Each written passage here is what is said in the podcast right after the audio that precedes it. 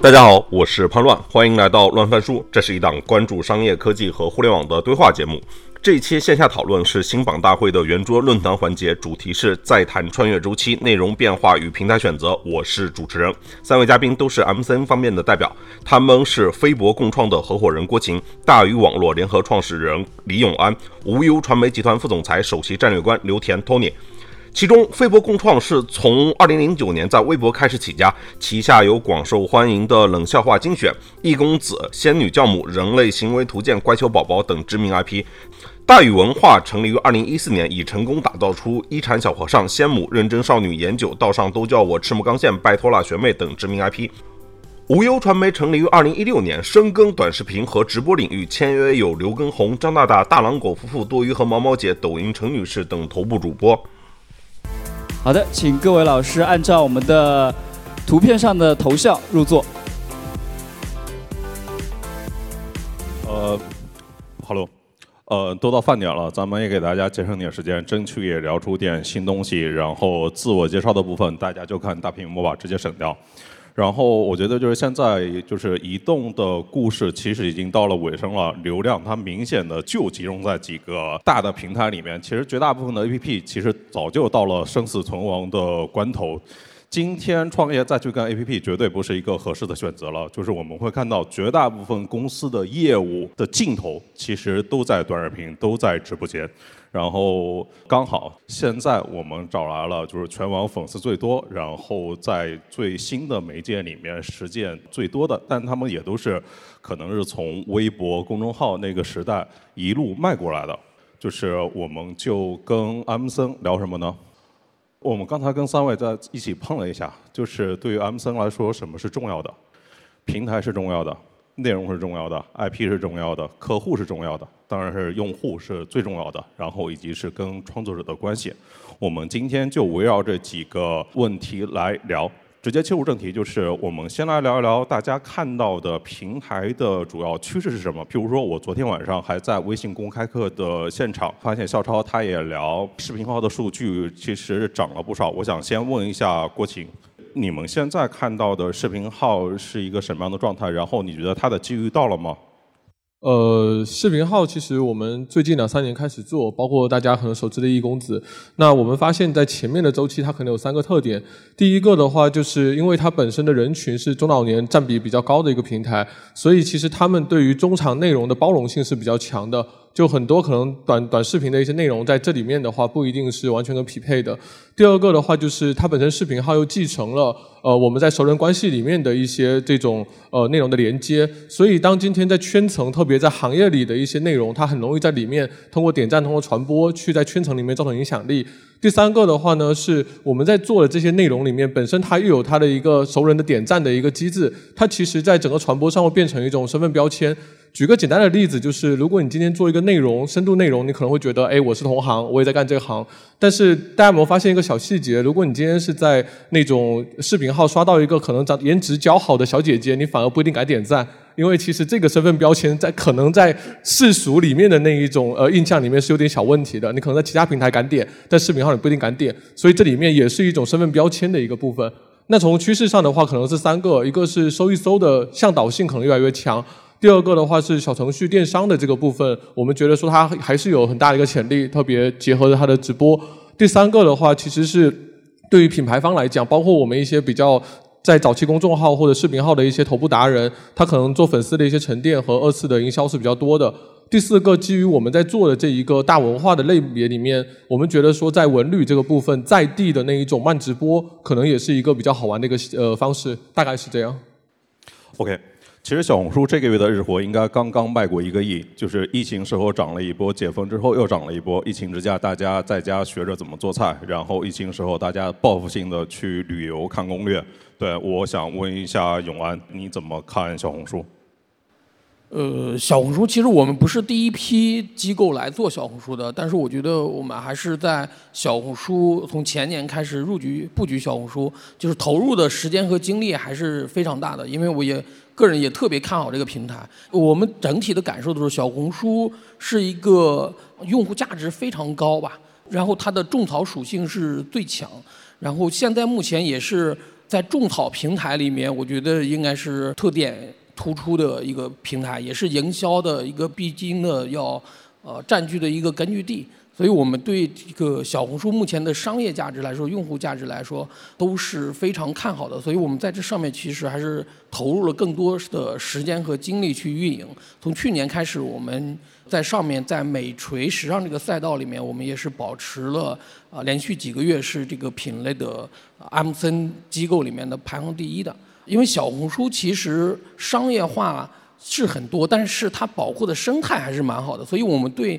小红书的未来也是非常看好的。对，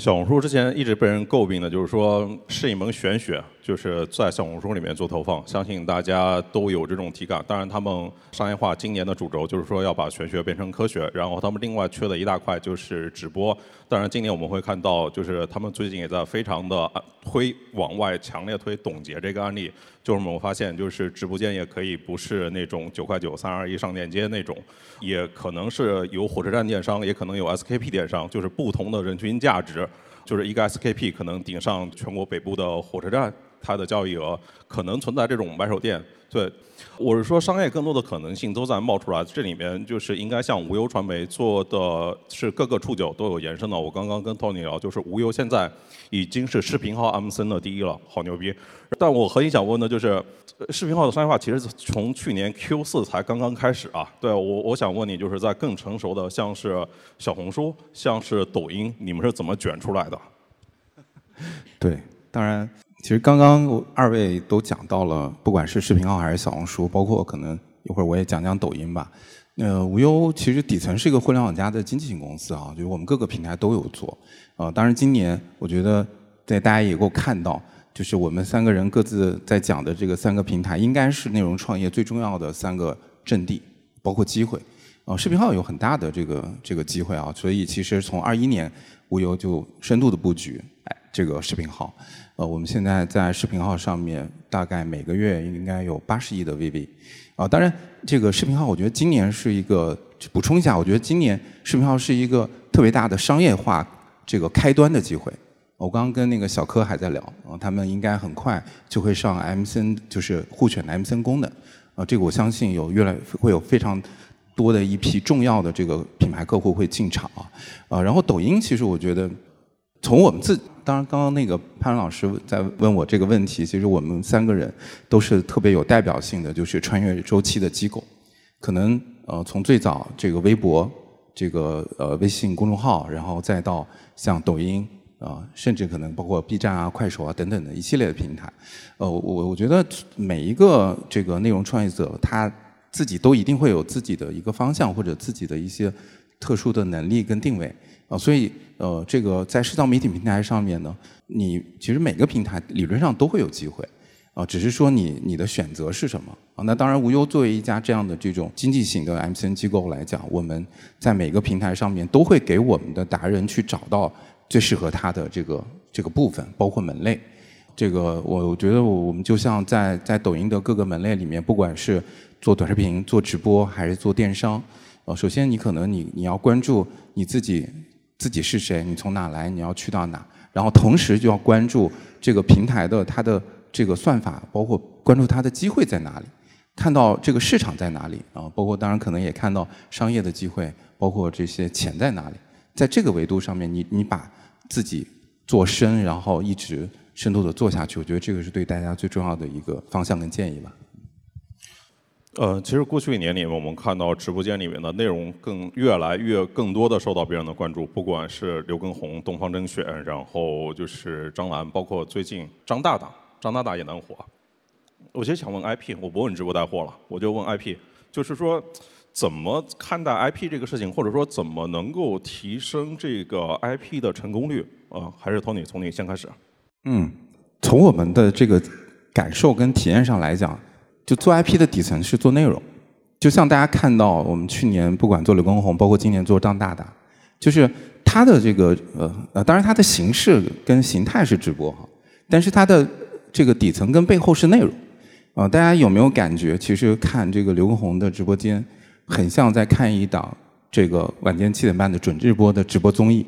就是他在里面除了操以外，还会有很多包括一些互动的内容，包括可能我们也会去关注一些当下的一些这个热点。就是呃，内容本身在各个平台里面都是能够去这个，当然一方面能够变成你的这个 IP 的标签，另外一方面是能够去突破唯一能够突破平台算法的这样的一个能力跟机会。哦，所以其实做 IP，我们的观察吧，就是哦，我们当然跟我们的这些这个达人们，呃，你就像其实跟教练啊，就是我们经常会去。呃，看未来我们想要做什么，我们的内容应该往哪个方向去去走。所以，其实在这个过程中，你的这些 KOL 们也是一样，跟着你去在这个里面去做出一些不一样的这个东西出来的，而且能够变成大家对你的认知跟符号。哎，永安和顾晴，你们分享一下。呃，做 IP 呢，我觉得我们还是蛮有话语权的，因为我觉得。在所有的 M C N M C N 里，我们是跨界做 IP 最多的一个公司，然后我们也是交学费最多的一个公司。其实我们除了红人，我们定义也称为定义一个种 IP 之外，我们做了动漫 IP，也做了那个游戏。游戏其实我们也把它归为一个 IP 啊，然后包括做品牌。其实说 IP，我觉得的打造难度它是有概率的，它跟做品牌其实呃也有很多相似的之处。然后做品牌其实是找到一个产品的定位，然后占领一些用户的心智。做 IP 也是在你找到你自己的内容的一个定位，或者是风格，或者别人喜欢的一个点，然后去不断的把它放大，然后占领你的用户的心智。啊，然后我觉得现在啊，无论做哪方面的 IP，其实都是还是蛮卷的。那只有持续的投入和持续的迭代，我觉得才能够成为一个。呃，长期的 IP，对，不行。呃，其实其实和永安总一样啊，飞博共创十四年来，从冷笑话精选，对吧，在微博的一个比较早的泛娱乐账号，到现在可能大家更熟知的有易公子，包括我们在一六年做的那个表情包、乖巧宝宝啊、野萌君之类的，我们其实也跨很多的平台，做很多品类的延伸。那如果从人的 IP 的角度来讲的话，呃，方法论其实在做，大家其实都了解，对吧？找标签，然后去做内容方法论，然后做平台和商业的赋能。但我们最近这几年，特别是我们在挖掘一些这种呃人文类的文化艺术类的达人，我们发现，其实很多达人他本身是有一个叫本自具足的东西在的。就以易公子为例，其实易公子这个 IP 已经做了十年了。一三年六月份的时候就已经成立了。前面的五年里面，我们做了很多是艺术类，叫做比如说艺术很难吗？前后做了六七季，呃，有一些老的那个粉丝知道的，甚至这个内容很多是做大学的教材了。但后面的这三四年里面，我们重新做起来的，我们觉得很主要的原因，其实是易公子发现，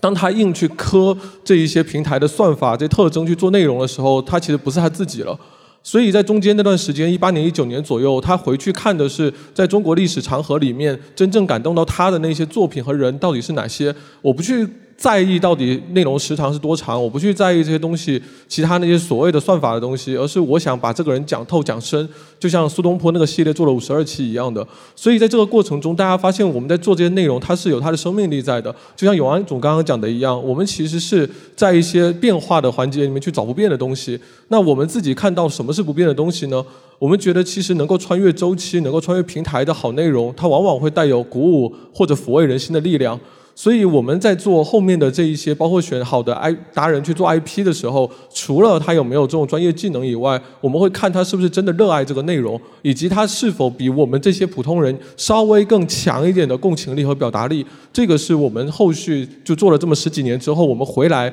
再重新孵化、重新去呃塑造这些达人或 IP 的时候，我们看到的一些东西。聊到达人和孵化，我想到一件事情啊，就是我是个体户嘛。但我个体户昨天就是跟一群机构也得了那个微信的年度知识官的奖，我不知道大家看到没有啊？个体户也可以。而且我记得就是公众号最初的时候，自媒体全部都是单打独斗的，或者说绝大部分吧。就是怎么着，今天的主叙事就变成 M C N 了，然后就是机构。跟这个达人中间这关系其实挺难拿捏的，对吧？就是我做大了之后，就是我我可能就是有一些新的想法了，就是大家怎么分钱，然后怎么一些合适的关系，对。但我想问的还不是这个，就是这是一个就是大家都会面临的问题。我想问的就譬如说，就是机构到底能够给。达人带来什么样的价值？就是机构怎么跟达人他互利共赢？要么先从无忧开始聊起吧。就我发现，就是多余跟毛毛姐，你们应该还有好多，你们竟然是能够签终身约，对，疯了吗？就是我我说那些达人们。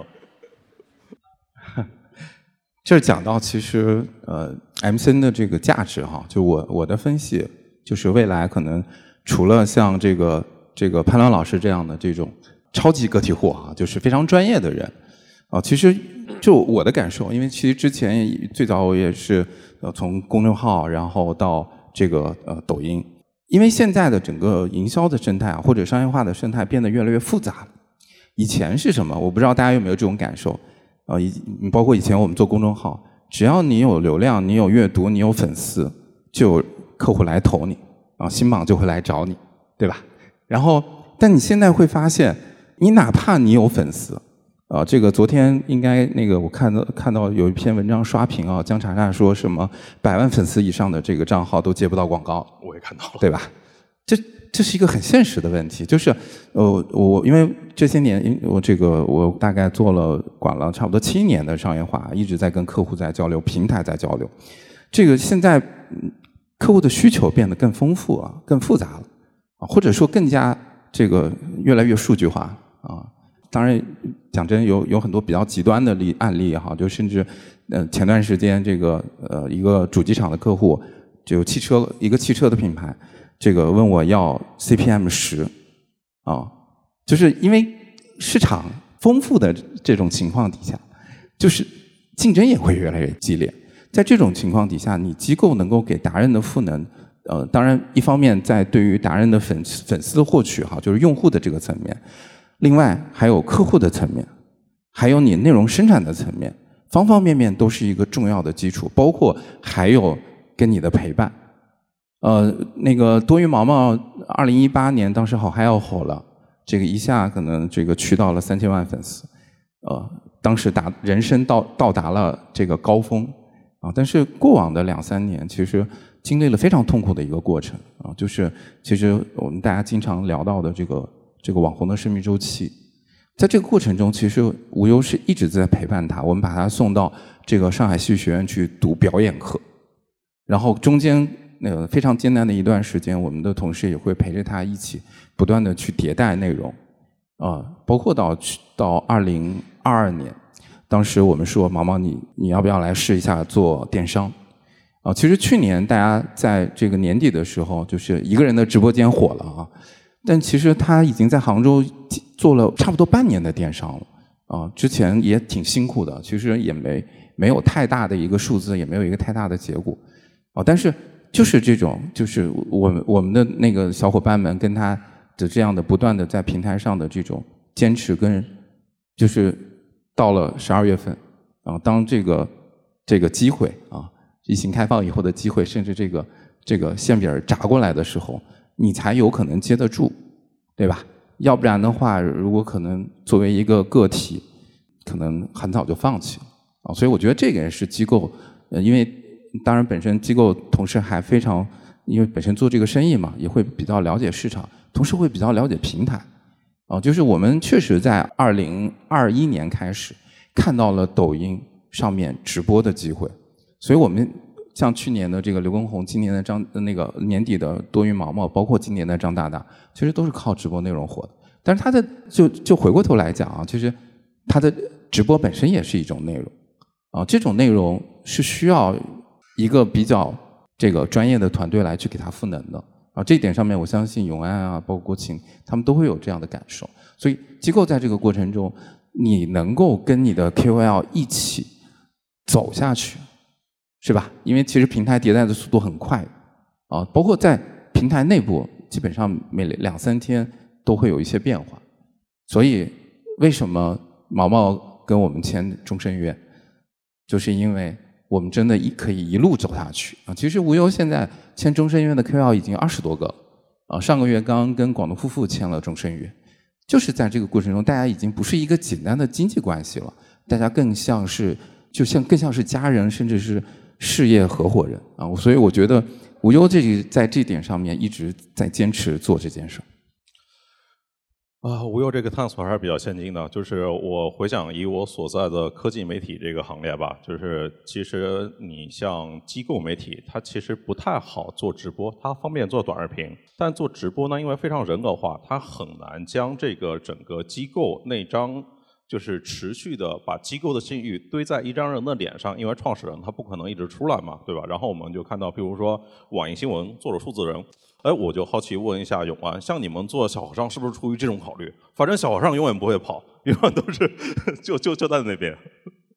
呃，是的。然后其实我们一四年就开始做那个动漫，当时其实考虑的也就是在考虑，其实呃，什么是 M 三机构的真正的固定资产。就是你将来你的红人其实是合约期之内解约，解约之后，其实你公司到到底沉淀了什么？当时我们就是出于其实还是做动漫，你做出来的内容有可能是数字资产的沉淀，你 IP 动漫 IP 可以完全沉淀在你公司的固定资产上，你公司才会有更大的商业价值，才会更有价值嘛。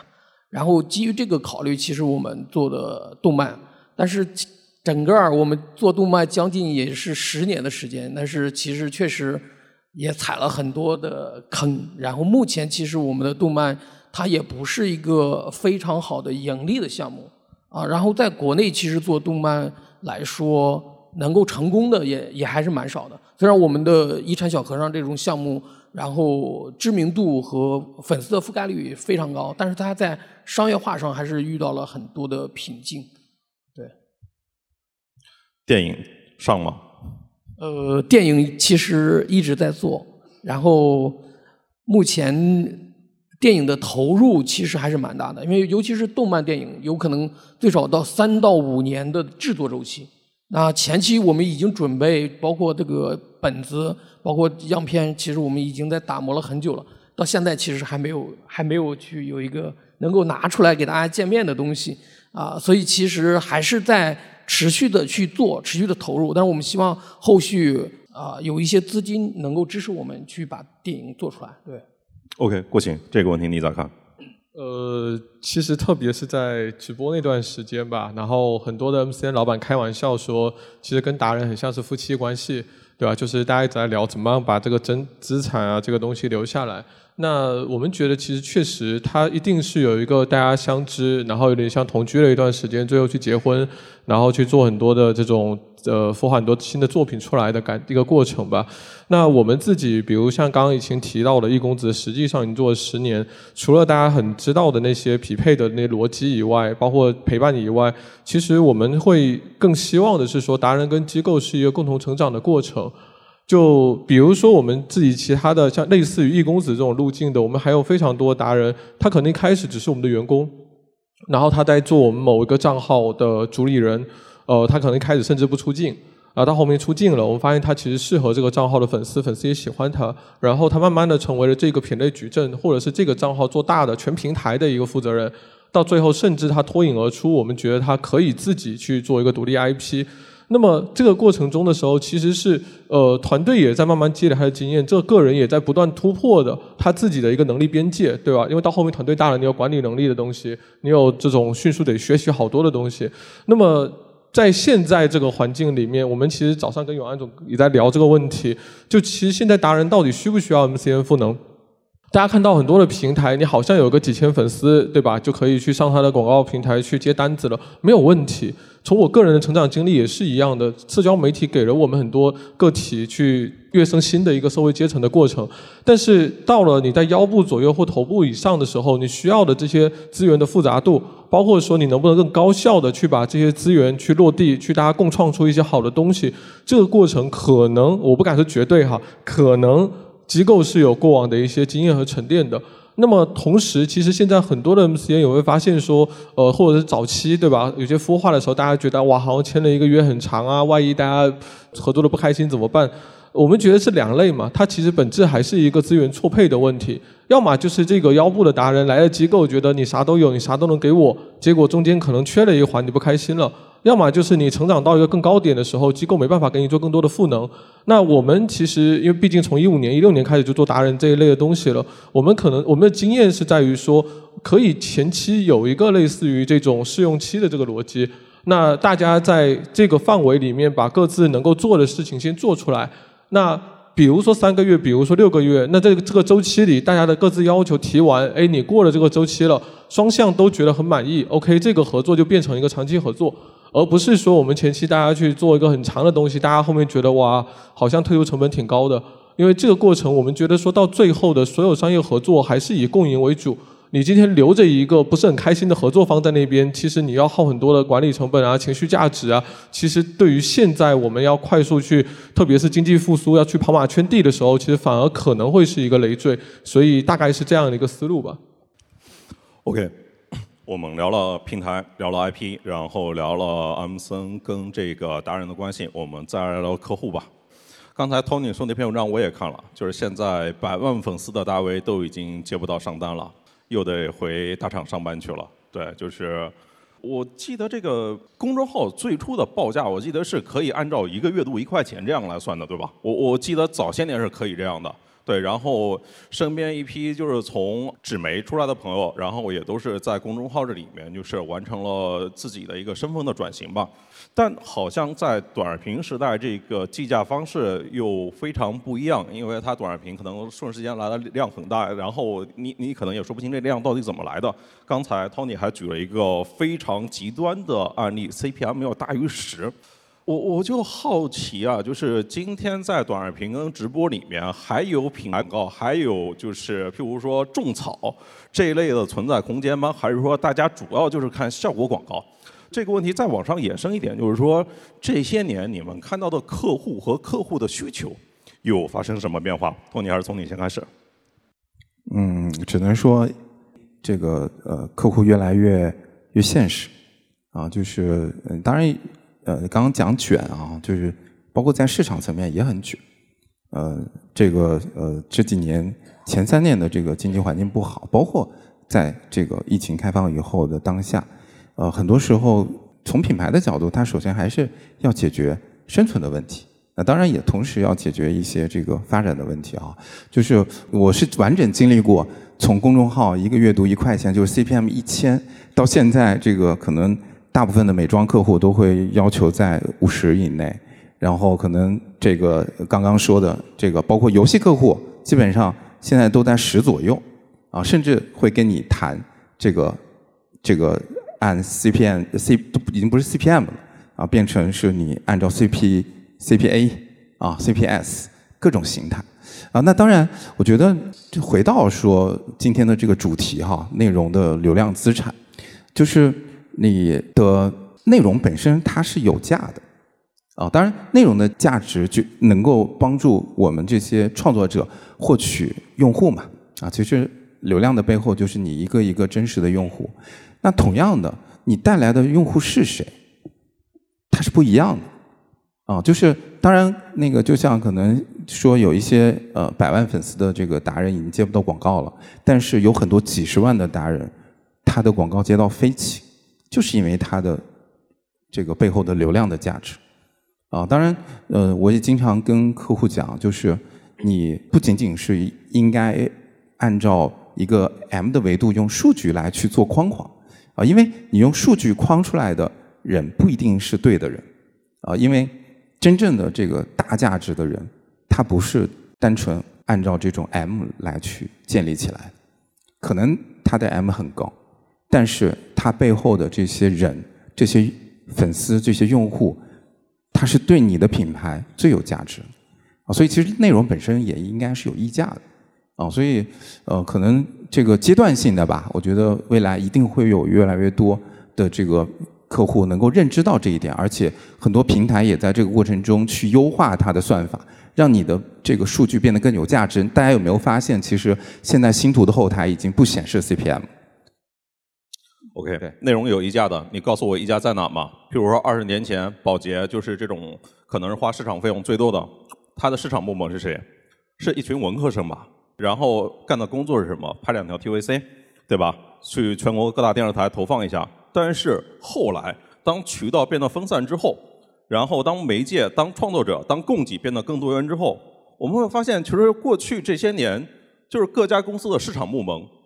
都变成了所谓的增长部门、用户增长部门。当然都是被互联网这些公司带起来的。对，然后是一群理科生在占主导，我们极致的就是追求 ROI。你给我讲品牌，你给我讲 branding，讲种草，我不信啊，我就是看效果啊。我刚才看永安就是一直在点头，我不知道是苦笑还是怎怎么回事。来聊聊就是这阶段的无奈吧啊。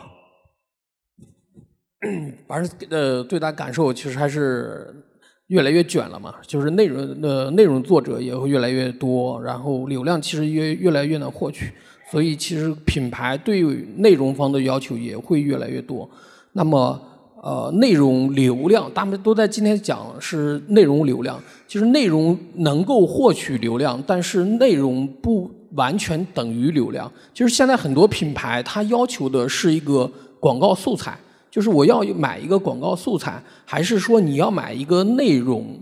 内容广告？其实，我觉得有的时候有可能。呃，没有清楚自己想要的是什么，就是什么都想要啊，就是所以就是对我们的要求是其实越来越多的。刚才那个刘田讲的一样，其实内容本身是有一定的价值的。那不，如果你想让这个内容能够更好的展现你的品牌的调性啊，展现你的想输出的价值和意义的，它的流量肯定是就是小的。你要求它 CPE、CPM 啊，就不太现实。那如果你就是希望找到一个高转化、有流量的素材，那通过圈圈去放大，那么有可能你只需要去呃买很多创意，铺很多的条数，就在这个里面博概率，就有可能去获取到更多的流量。所以，我我我想给更多的品牌说，我们清楚自己想要的什么时候，然后对给予优质的内容创作者，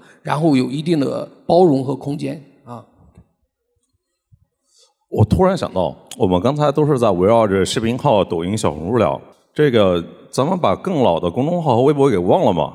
今天有人在聊这些东西吗？要要么过请你聊聊微博吧。好的，好的，古典自媒体是吧？那个是这样子的，我们其实从一三年就是《中国合伙人》那部电影开始，我们就在做那个电影的营销，当时绝对是微博。而且当时找我们的方法很好玩，就是他找了一堆的这种广告号或泛娱乐号，发现回复他的是同一个 QQ 号。然后发现哦，原来都是我们公司的，或者大部分是我们公司的。然后那个过程，大家回想一下，那个年代里面哪有那么多的数据？一方面是因为基础设施的问题嘛，对吧？你没办法即所即看即买，没有办法挂车，它确实你从物理空间、物理要求上做不到嘛。那肯定还是回到跟 old school 的那一些品牌的逻辑里面。那我们从一三年，包括一六年开始服务更多品牌方以及说平台方的一些营销案。呃，我们希望的其实是我们有一句话叫做：我们既想做社交媒体的本地人，毕竟做了十四年，我们也想做品牌呃内容的合伙人，所以我们希望是站在更高的维度去跟品牌一起看他的生意的。这里面就有几个点比较有意思啊，蛮聊。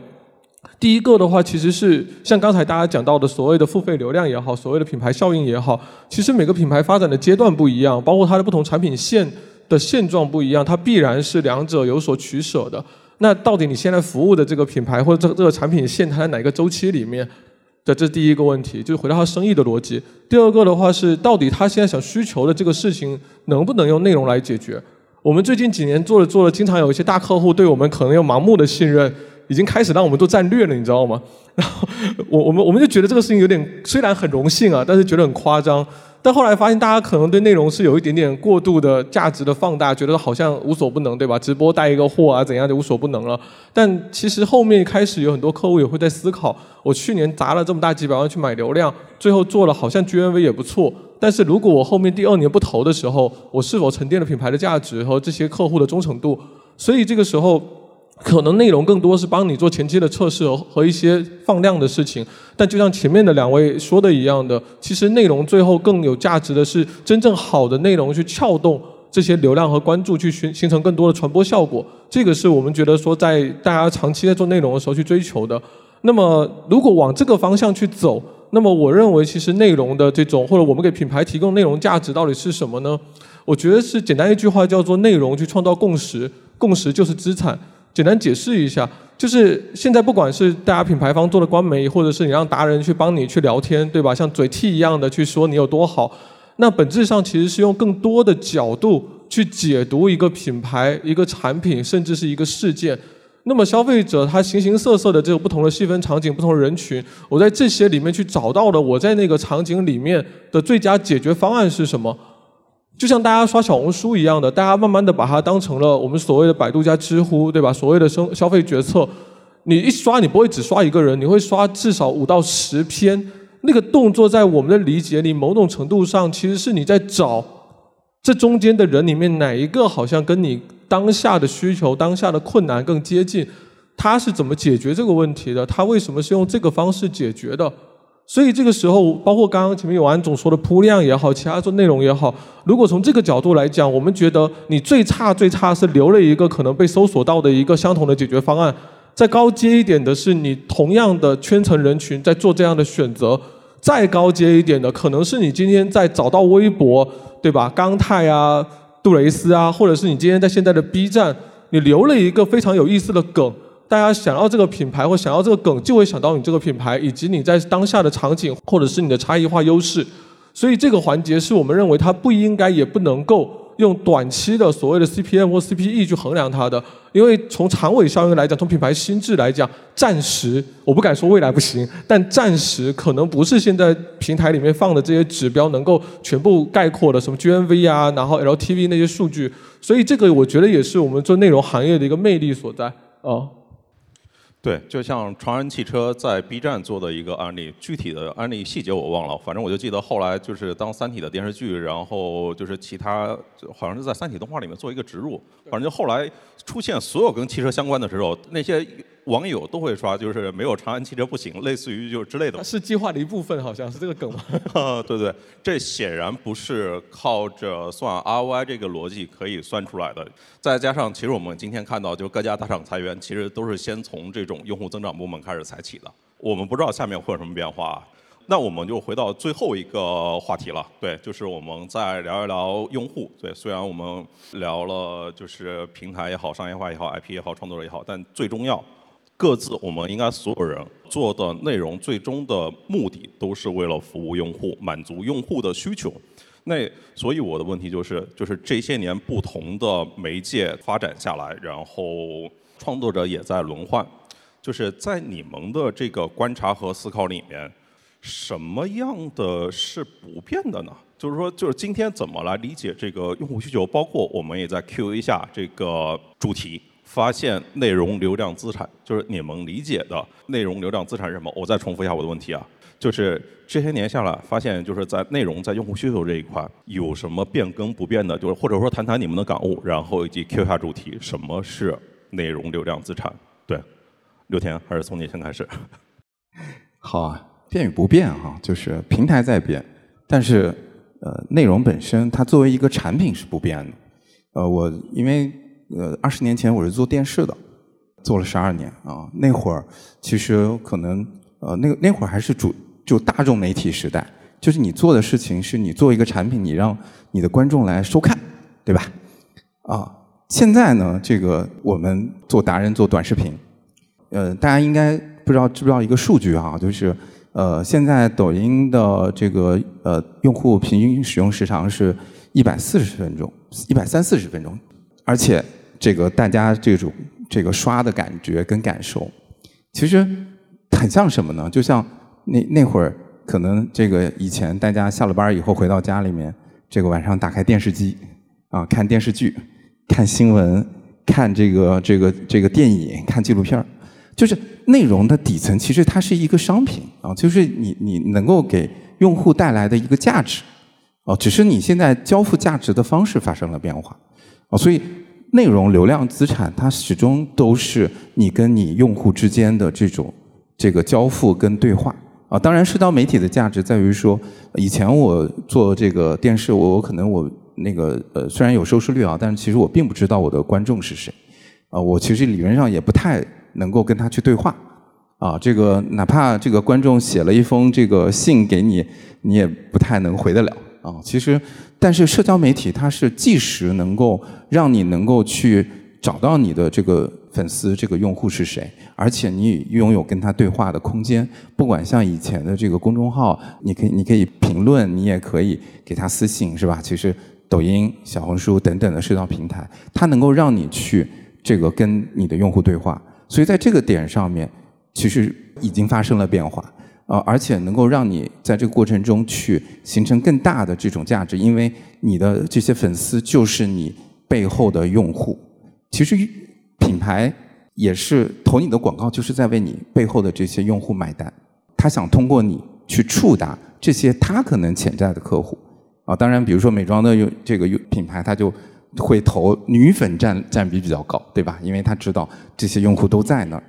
是吧？汽车。可能就会投男粉占比比较高，因为这个在汽车的这个领域里面，男性所占有的就是他所拥有的这个话语权会更强，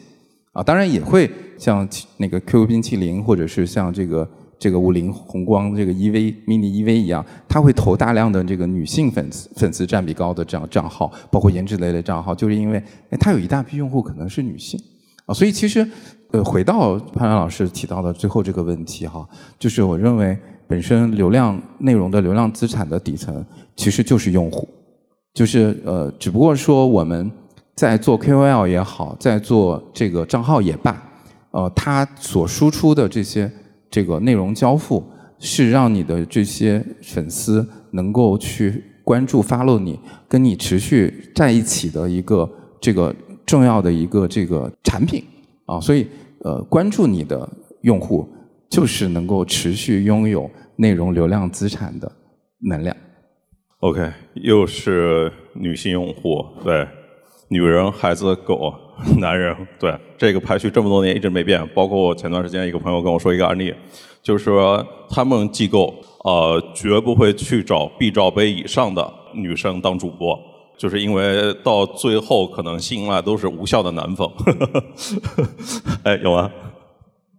好的，那个我觉得内容这块的很多形式，然后平台也都有一定的变化，但是内容本质是在去呃解决用户、满足用户的需求和用户的时间，我觉得本质是没有发生任何变化的。然后我们其实一直是在围绕着用户的需求在去做内容，无论是你给他提供娱乐的，还是包括我们的知识的学习的。都是都是呃在为用户的需求然后提供内容。那随着用户的认知和他的能呃认知的提升，其实他对内容的需求也会发生了不断的变化。就是原来我们不是一几呃一一二做微博的时候，其实看个段子就已经可以笑了。现在其实我们看到这些段子都是已经成为老梗了，都不会看了，都不会笑出来了。所以用户也是在大量的每天看到这些短视频的需求之后，他们就发现啊这些我已经看过了。所以内容本身就是在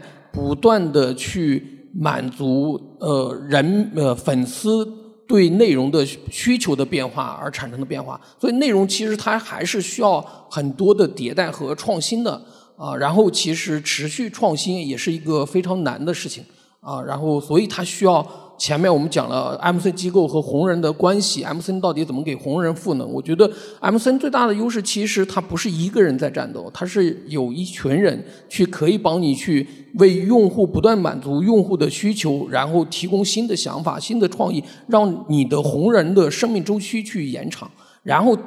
沉淀出内容流量资产。就是在我看来，内容资产的话，其实它你的短视频，包括你的 IP，包括你的周边的延伸，其实都属于一种资产。那其实我我举一个例子，其实我们有一些内容发在 B 站上面，它只是针对小朋友的，但是每年到夏季就是暑假的时候，它这个播放都会被重新去推荐，重新有播放，然后重新有了作者的收益，就是嗯。只有夏季的时候，哎，流量会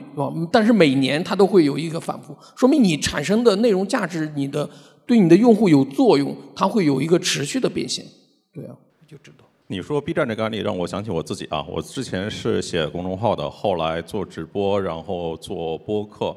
我自己明显的感受就是，直播间的粉丝跟我会更加紧密一点，然后播客的呃数据会更长尾一点。对，就举个例子来说，即便你写了一篇屌炸天的文章，也很少会有人再把你过往的公众号内容全部都再翻看一遍。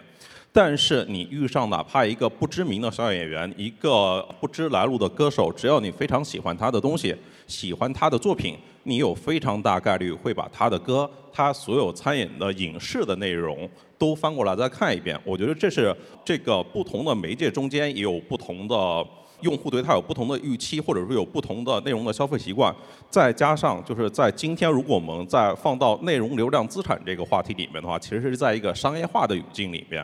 如果呢，平台想要如果能够没有内容，那肯定是最好的，就是我直接跟用户匹配上。但这不是今天平台他们干不到嘛？对吧？平台办办不到，所以说需要创作者，需要内容作为中间的一个媒介。但你看，就是平台今天对于各种内容的划分，也其实是按照商业的内幕那种在划分的。其实是在这个我我觉得，如果从平台视角来说，帮助创作者表达是一部分，另外很大一部分在商业的视角里面，其实就是帮他完善这个系统的匹配。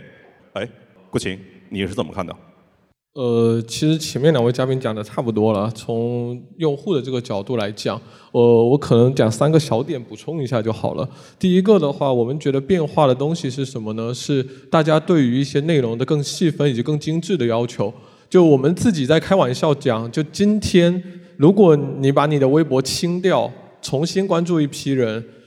我们自己心里的心里统计过或心里有数的事情是冷笑话精选，你真的不一定会关注它了，因为在早期的那个时代里面，大家笑一笑就可以了。但现在你可能连你笑的那个方向你都想找，我还有没有更细分的？我就喜欢看剧，我就喜欢看综艺，我甚至就喜欢看亲子的或者跟宠物互动的那一种比较好笑的内容。这个时候，你去关注一个大杂烩的账号，在一个平台刚开始的时候或许没问题，但当一个已经像微博或者像公众号做了十几年的这样的账号里，实际上你不一定会看。那么这个时候很好玩的一个现象是什么呢？包括刚才潘老师说的人和作品的关系。今天你在信息流里面任何一个平台，你在信息流里面看到一个好的作品，往早几年你可能会毫不犹豫的给他点个赞，然后马上关注他了。但是大家发现，就当你的就是行业内卷到现在这个状态的时候，你哪怕看到一条好的内容，你都还得先点回他的主页，再重新浏览一遍。你要判断的是，到底他是不是持续的在生产这一个场景或这个细分类型或这个特征标签的内容，你才会关注他。就咱们的发财的小手，其实真的是很贵的，一个关注越来越贵了。所以这个时候，我们去做这些内容的时候，我们可能还是会分成叫做信息价值和情绪价值的东西。举个简单的例子，还是拿一公子举例。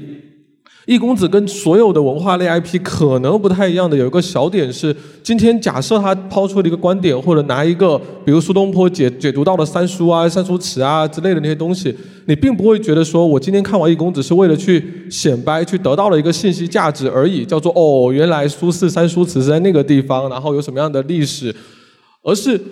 通过我们这些作者自己的个人经历之后，你在看不同的作品、看不同的内容的时候，你会有自己更真实的情感的表达。这个其实也是在 AI 的这个年纪，大家发现 AI 生成的内容是那种好像都是正确的、没有情感、没有温度的内容。但是今天达人是因为他有自己独特的生活经历、独特的那样子的一个情感，在那个当下的情感，就像你今天看苏轼在被贬谪的时候的那种情感的共鸣所散发出来的情绪价值，他可能给到我们的不是说易公子给到我们这些力量，而是借由易公子把传统的那一些文化、那些名人、那些作品的那一种情绪价值传递给我们。所以这个东西是刚刚潘川老师问的，我们觉得是更不变的，是在这个方面的价值。那么第三个部分的话，就是回到我们讲内容的资产来讲，我觉得不管是做达人，还是说我们在做品牌的一些服务来讲，内容的价值可能就是两个。第一个的话是一个翻译的作用，就像前面我们说的，把一个很生涩的，包括我们曾经做过大英博物馆跟我们表情包的联名，